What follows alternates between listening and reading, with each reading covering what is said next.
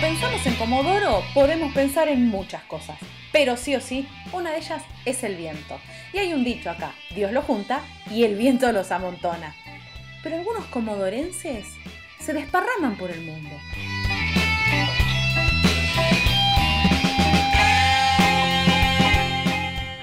Yo soy Rocío Barquín y en este podcast de ADN Sur vamos a charlar con comodorenses por el mundo. Hoy en este episodio de Comodorenses por el Mundo, el podcast de ADN Sur, nos vamos a ir a Italia. Nos vamos a ir a Italia porque ahí hay un comodorense que está viviendo hace un montón de años, pero él nos va a contar. Ricardo, ¿cómo estás? Hola Rocío, muy bien. Por acá todo bien, salvo por esta situación particular que vivimos en todo el mundo, pero eh, por lo demás todo bien. Ricardo, ¿hace cuánto tiempo que estás viviendo en Italia? Y que estoy acá fijo viviendo ya son eh, ocho años.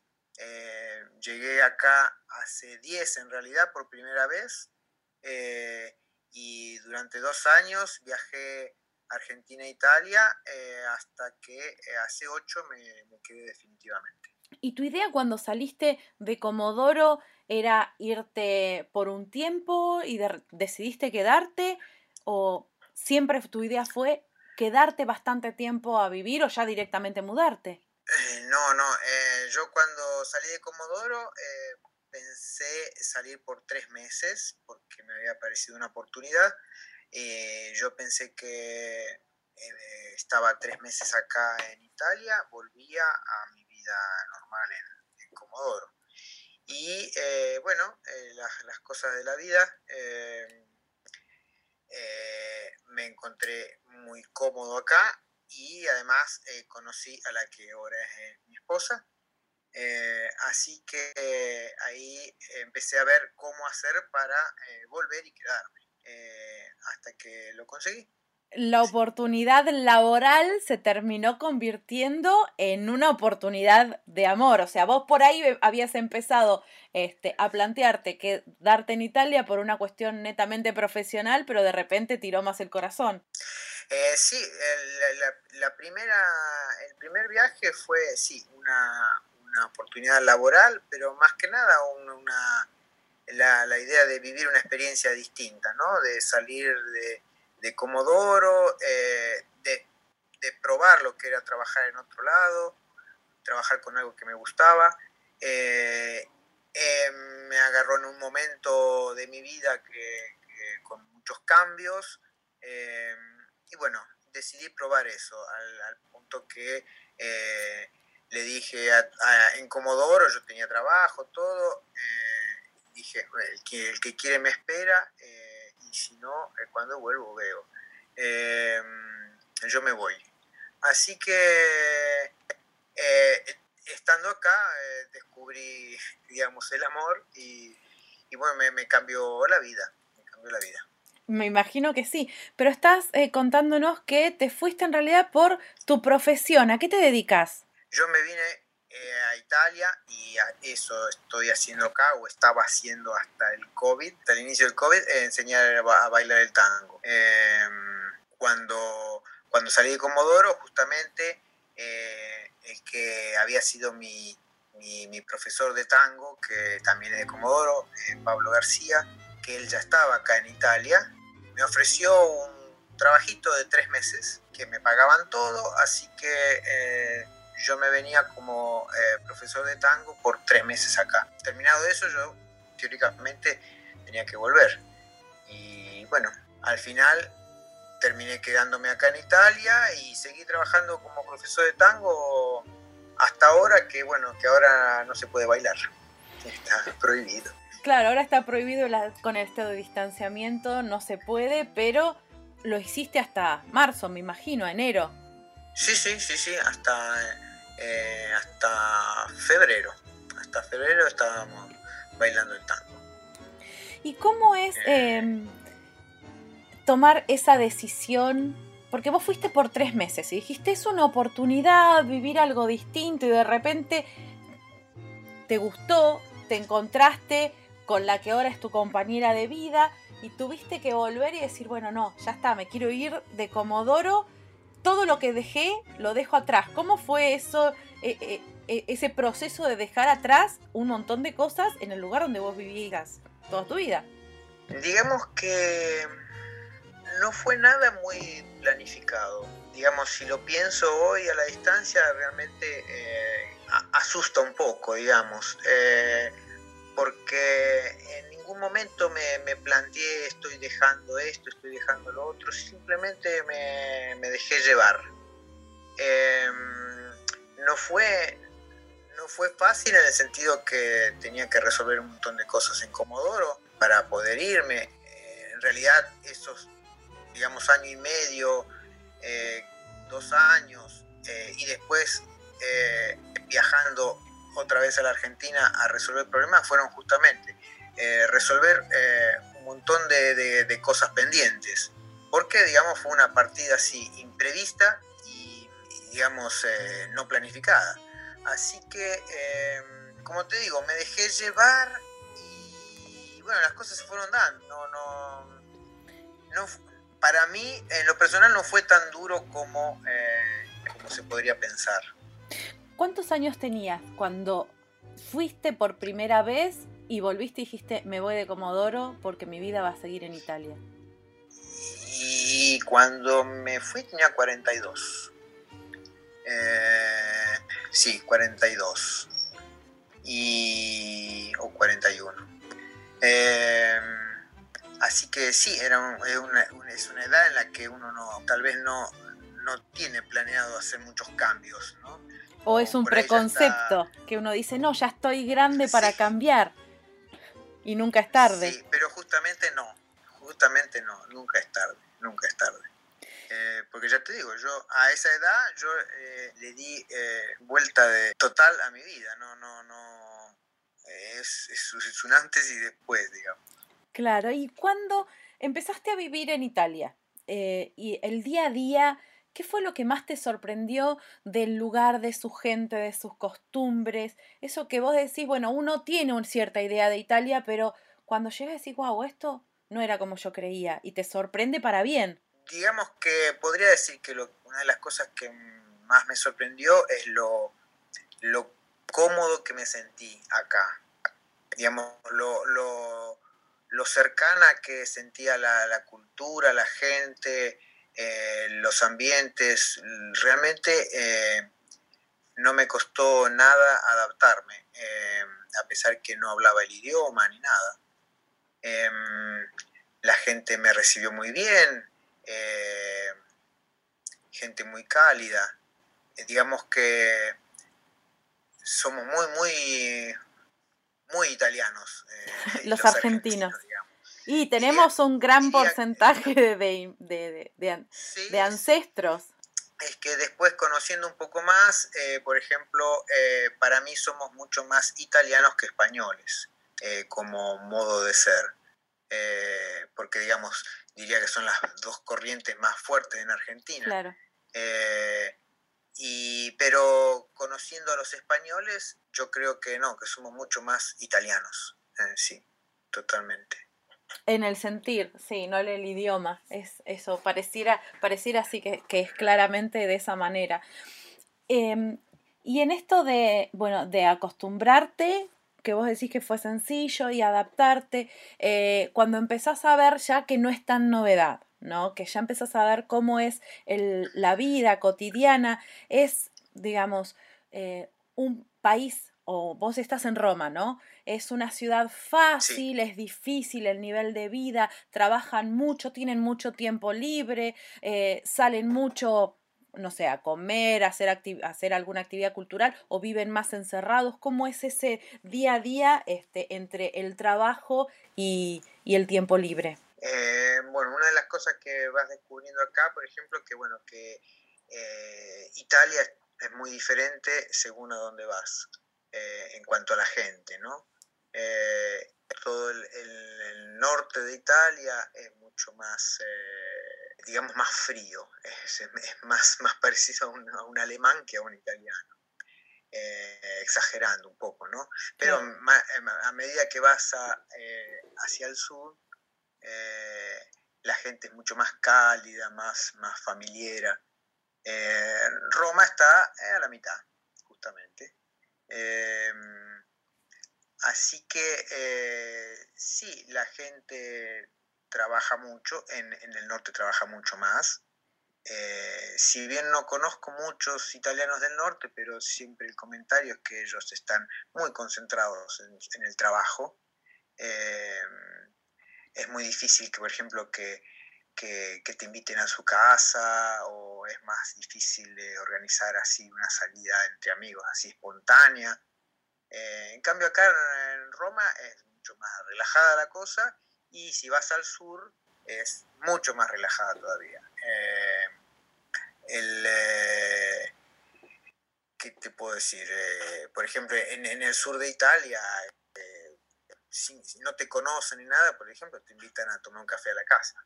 Eh, me, ha pasado eh, buscando un poco mis raíces de, estar en el sur de Italia y eh, tocar el timbre en una casa para preguntar si conocían a alguien y me dicen, no, no lo conocemos, ¿quiere tomar un café? Y te, ofrecen tomar un café y entrar a su casa. Eso en el sur. o sea, te abren las puertas. Sí, en el sur. Sí, sí, totalmente, totalmente. Son muy, muy abiertos, muy, ¿cómo se dice? Eh, te digo que estoy... Eh, Bastante anfitriones. A veces tengo que... sí, a veces te digo que muchas veces tengo que pensar las palabras en español porque... Eh, porque me es mucho más fácil hoy hablar en italiano que en español. tengo una pequeña dificultad a veces. Y fue muy difícil aprender el idioma porque uno tiene la sensación de que si habla con este el cantito ya está hablando en italiano.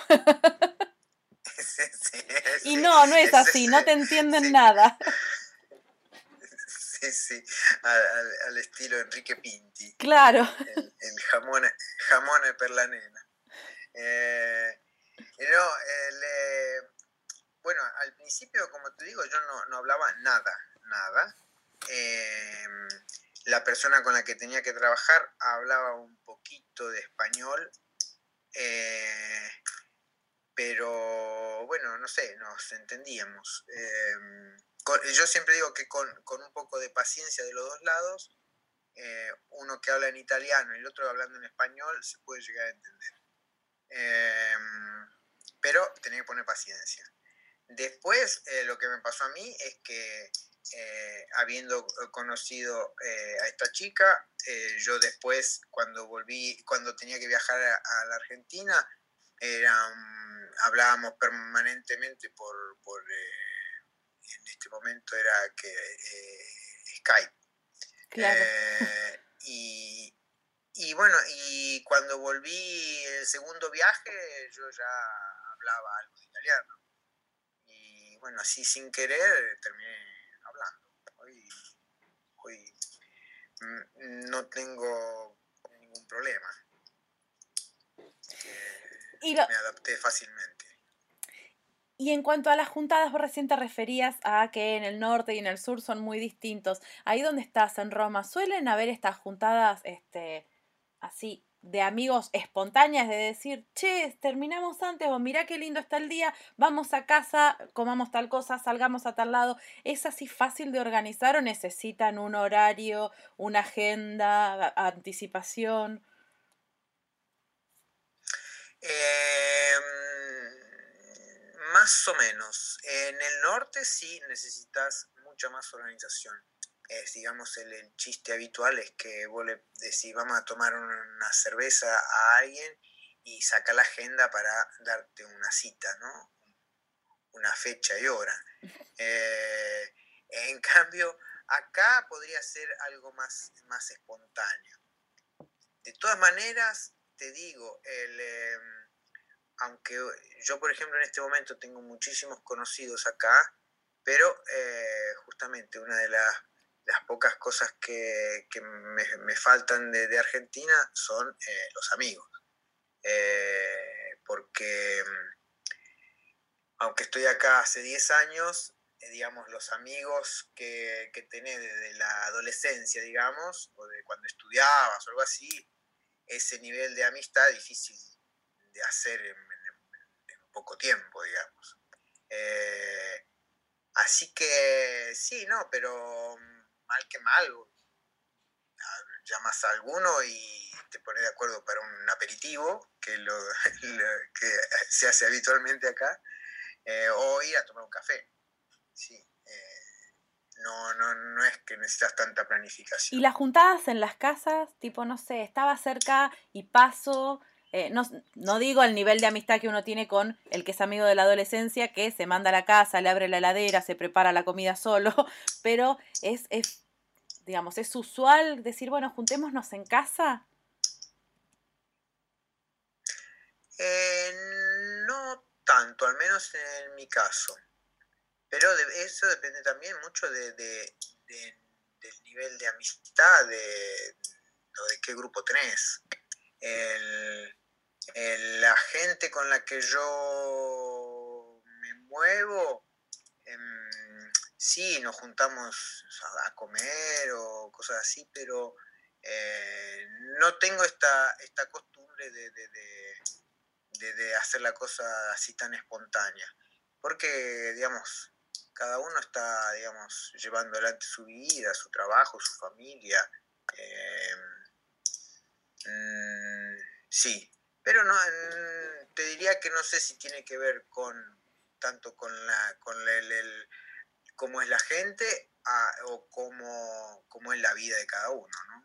Claro, porque recién te hablábamos de lo que más te había gustado o eso que te había llamado la atención cuando llegaste. Y ahora te voy a preguntar, que ya llevas 10 años, viviendo 8, viviendo definitivamente, pero ya 10 años este, en Italia, ¿qué es eso que decís, si yo pudiera borrarlo, la verdad que esto no me gusta, o una costumbre, o un momento, un algo, esto no me gusta del lugar donde vivo. La verdad que esto, si lo pudiéramos borrar de Italia, sería perfecto. Eh, si hay algo que yo tendría que eh, borrar de Italia, eh, sería el, las costumbres de manejo que tienen aquí. Digamos. de conducir autos, decir. realmente, sí, sí, sí, sí, de conducir. Porque realmente yo no, no, no pienso que tendría que cambiar nada acá. Eh, digamos, no nos pongamos a hablar de, política o cosas por el estilo, ¿no? Eh, pero eh, la única cosa que a mí me hace enojar acá es cuando, cuando tengo que manejar cómo se comporta la gente, porque realmente no se respeta nada. Así que pero no respetan al peatón, las normas de tránsito. Eh, digamos, sería posible ver cualquier tipo de maniobra que te imagines. Eh, el peatón, el peatón más o menos se respeta hasta cierto punto. También, eh, también cambia en donde, donde estás. Si estás en, en Milán, se respeta muchísimo más si, estás eh, en, Nápoles, no se respeta nada. Ahí te pasan por eh, arriba. Podrías encontrarte con... Sí, sí, podrías encontrarte con alguien que viene de contramano y tenés que hacer a un costado porque pasa él, no es que frena y da marcha atrás para corregir, no, él sigue contramano. ¿Y no son, no hay multas, no son caras las multas? ¿O no, no hay control al respecto? En, el sur seguramente mucho menos control. Acá en Roma te hacen multas básicamente por pasar el semáforo en rojo, eh, por entrar donde no puedes entrar. Mm, no sé si sabes que en, todas estas ciudades eh, lo que es el centro histórico generalmente no se puede acceder con, con los autos a menos que tengas autorización eh, al menos en ciertos horarios. Eh, así que eh, si vos entras con el auto, ahí sí te hacen la multa. Y si te estacionás en un lugar reservado para discapacitados. Después, a menos que hayan salido con una campaña de vamos a hacer multas, nadie te dice nada. Claro, por eso está, por eso es así también. por ejemplo, estacionar en doble fila, por ejemplo, hay gente que estaciona en doble fila, baja a comer a un restaurante y está, no sé, el tiempo del almuerzo estacionando en doble fila. Y no uno, por ahí son 50 metros de la cuadra de autos en doble fila. Qué locura. Em, y por ahí sentís que alguien está tocando la bocina desesperado y, con suerte alguno se asoma y si no tenés para ver si es a él y si no tenés que entrar a recorrer los negocios de, la cuadra preguntando de alguien es este auto me imagino la escena cuando aparezca uno que cree que los italianos así tenés ese preconcepto de que son temperamentales y te los imaginas así peleando y gesticulando en la calle, me imagino. Sí, algunos ni siquiera te piden disculpas, eh, no te dicen nada, algunos te hacen una señal con la mano y lo corren, pero esto está todo como... Naturalizado. un poco... Sí, naturalizado, justamente. Eh, eso es, digamos, lo único que me enoja de... No, sí, me imagino. Eh, y hablando de por ahí... Siempre digo que si yo fuese... No, no, decime. No, decime. No, no, que yo siempre digo que si yo fuese el, el, el, acá es, el, policía eh, eh, municipal, que es el que hace las multas, yo sería el más odiado, porque yo te digo que saldría a cortar cabeza, que realmente es un descontrol, descontrol. Uno tiene em, esos, esos preconceptos o esas ideas previas de cómo es un país eh, o cómo es su gente. Entonces, cuando uno piensa, te dicen así rápidamente, como si fuera un programa de preguntas y respuestas, te dicen Italia. Entonces vos decís, no sé, pizza, pasta em, y alguna que otra cosa más. pero a vos, que ya hace muchos años que estás viviendo en Italia, si yo te digo, definime, no sé, Italia así, en palabras sueltas, cuatro o cinco palabras que te vengan a la cabeza cuando yo te digo Italia. ¿Qué es lo que decís? Café. Café. Eh, seguramente pizza, pasta, eh, historia, eh, ciencia y tecnología. Mirá, qué interesante. son de las cosas que uno sí fui descubriendo acá.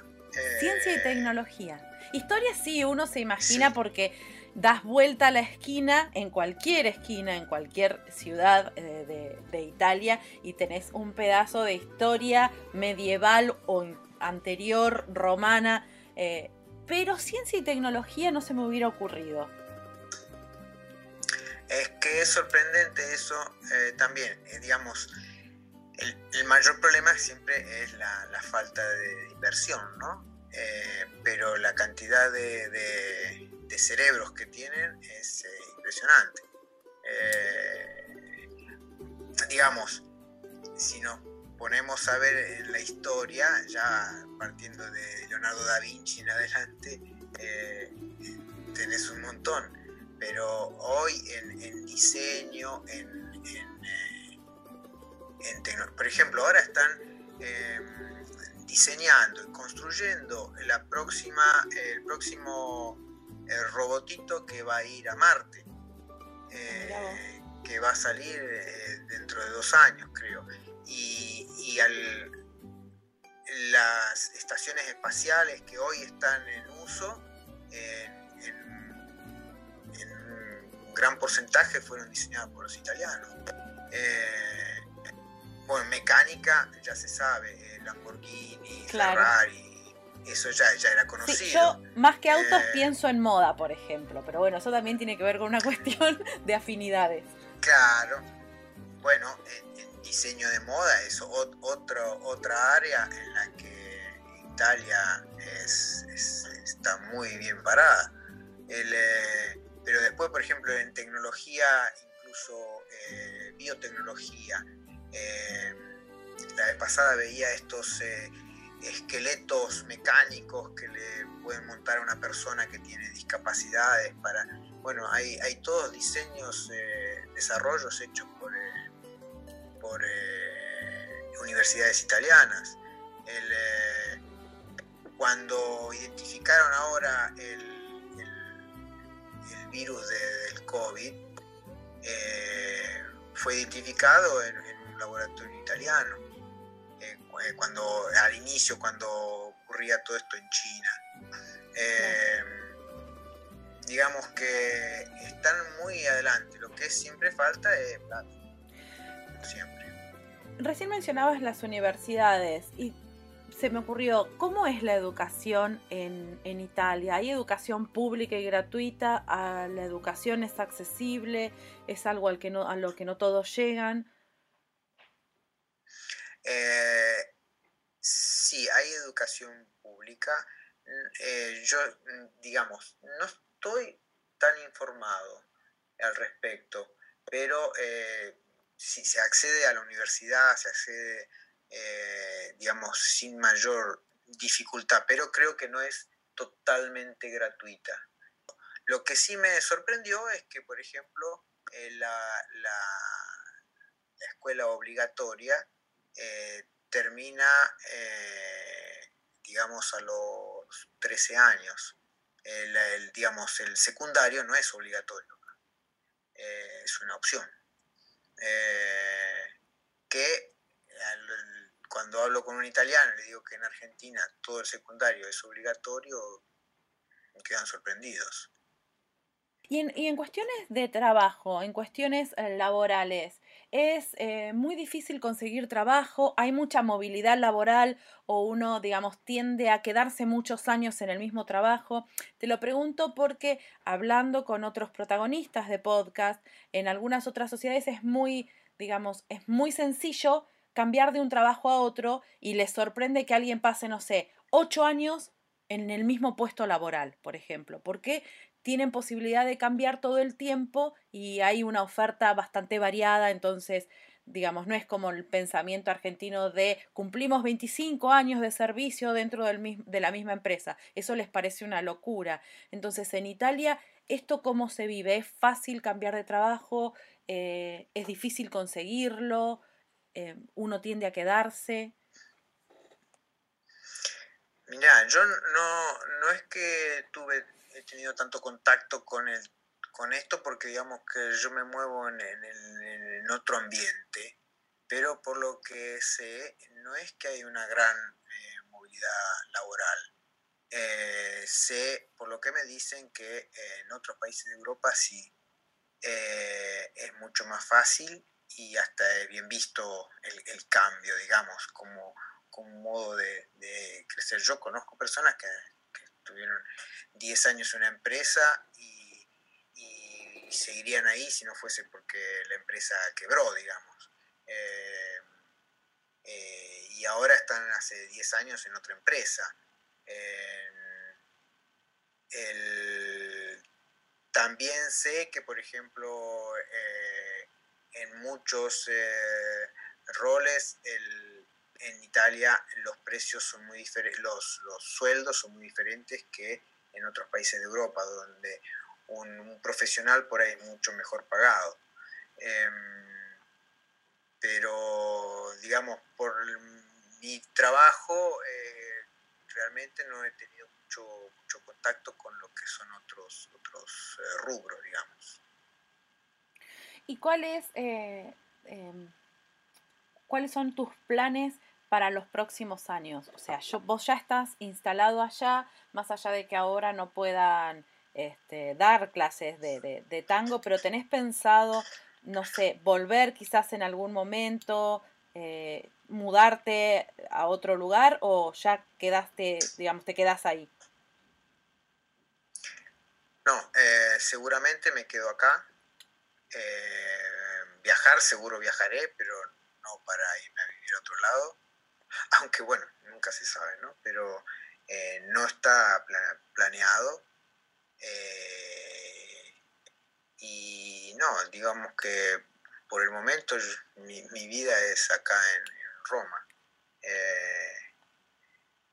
sí, no, no, no tengo pensado volver a vivir en Argentina por ahora. Eh, no, no, no, me, no me imagino volviendo a Argentina, por ejemplo. Eh, porque eso es otro, otro tema. Después de estar eh, años viviendo afuera, cada, cada retorno es ves las cosas como más ajenas, digamos, como que no perteneces al lugar. Claro. Em, así que uno, uno como que se, se, acostumbra a otra, a otra realidad. ¿Y qué es lo que más extrañas o extrañabas de Comodoro? En los amigos, sin duda. Eh, Sí, ver, eh, ver y tomarme unos mates con unos amigos eh, es, lo que más extraño. Entre estas cosas que uno cree de Italia, uno tiene como cierta, este, cierta imaginación alrededor, cierta idea alrededor de lo gastronómico. Yo siempre tengo que preguntar, este, porque uno va, uno cuando viaja, cuando se podía viajar, uno hace turismo gastronómico también. Vas probando todas las cosas. Vos me mencionabas que lo primero que se te ocurre cuando mencionas Italia es el café. Pero después hay algunos platos que parece que son típicos, que vos pensás en Italia y pensás en cierto plato. Pero ¿qué fue lo que vos probaste que decís, mira, no sabía que esto existía y no podría vivir sin esto? Ah, sí, tan... Eh, porque eh, sí, yo, soy uno, uno, de... A mí me gusta cocinar, cocino mucho, así que em, eh, siempre estoy probando recetas nuevas de acá, de italianas. pero si me lo preguntas así, sí te puedo decir que, por ejemplo, muchas de las cosas que nosotros conocemos como italianas eh, son bastante distintas cuando, cuando, conoces las originales, digamos. Eh, por ejemplo. y por ejemplo que nosotros conocemos la lasaña, ¿no? Lasaña, para nosotros la lasaña de pollo, la lasaña de verdura, jamón y queso, cualquier, cualquier cosa que, que de vuelta le puedes poner dentro de la lasaña. Sí, lo que sobró. No se, no se te ocurra decir que pones algo de eso en una lasaña. Eh, la lasaña es con, eh, con la carne picada, el tomate y la mozzarella y nada más. Eh, eso es una lasaña. Y como eso otras recetas, que, son, son muy rígidos, que si la pasta lleva queso rallado o no lleva queso rallado y qué queso rallado si una pasta no lleva queso rallado, no pidas en el restaurante porque te van a mirar muy mal. Eh, y no te lo van a llevar además, te van a decir que no, llevas queso. Y alguno te va a decir que no, algunos te va a decir que no. Eh, no, no, eh, son muy, muy estrictos con lo que son la, con lo que es la receta, ¿no? O la pizza, la pizza que según la región de Italia a la que vas, la pizza es distinta. Si vas al sur es un tipo de pizza, si venís a Roma es otro tipo de pizza. Em, y el famoso que es una pizza por persona, ¿no? Porque es mucho más finita y es una pizza por persona.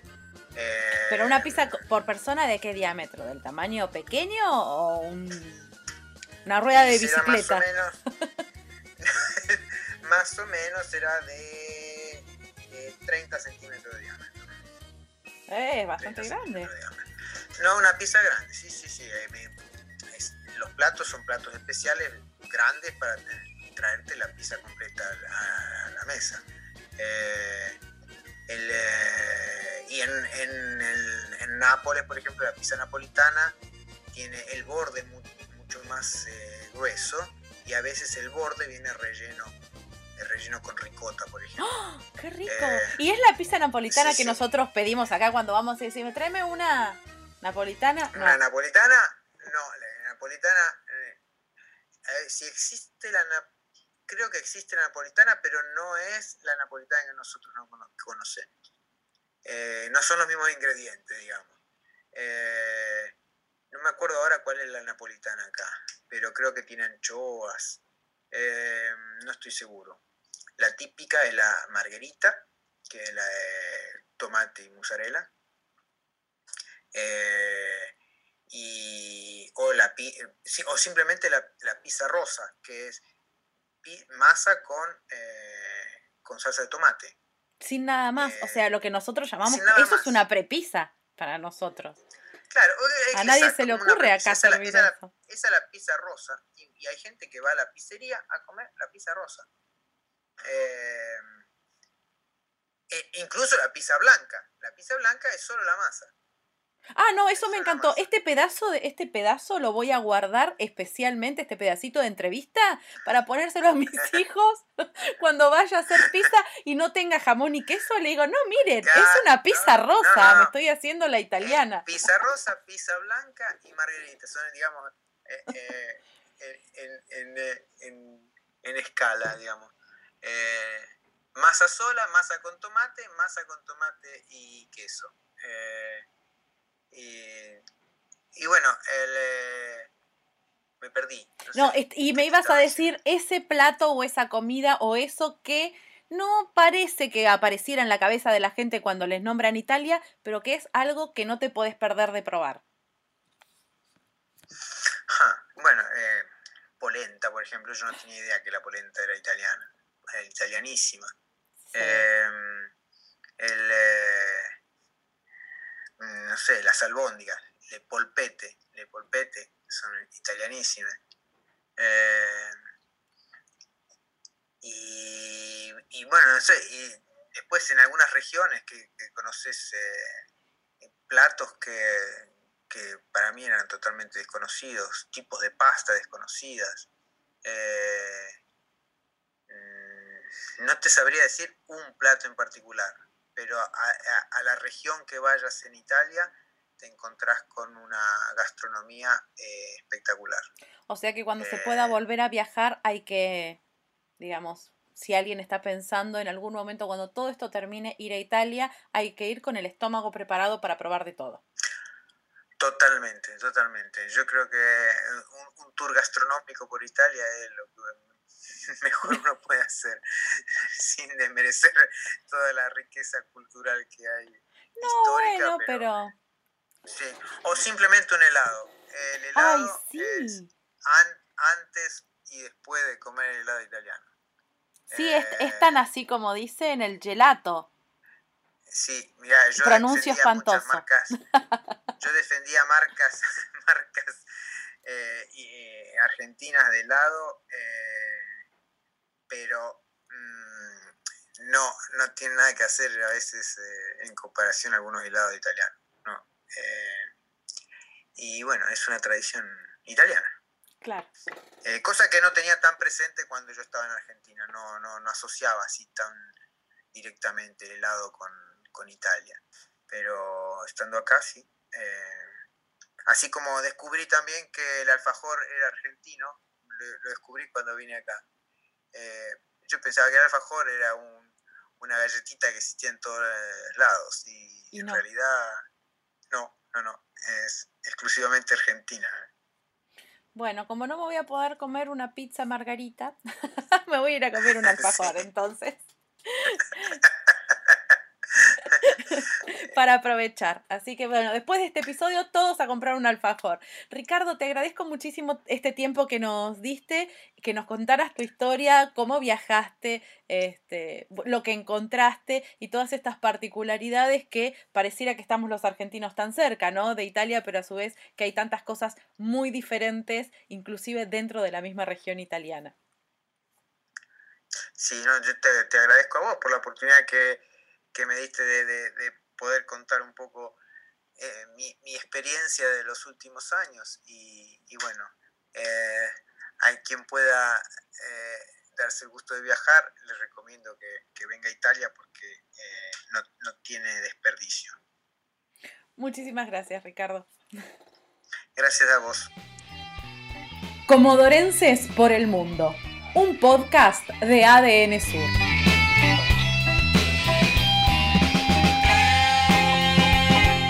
Mi nombre es Rocío Barquín y la próxima semana vamos a conocer la historia de otro comodorense por el mundo. Seguime en los podcasts de ADN Sur.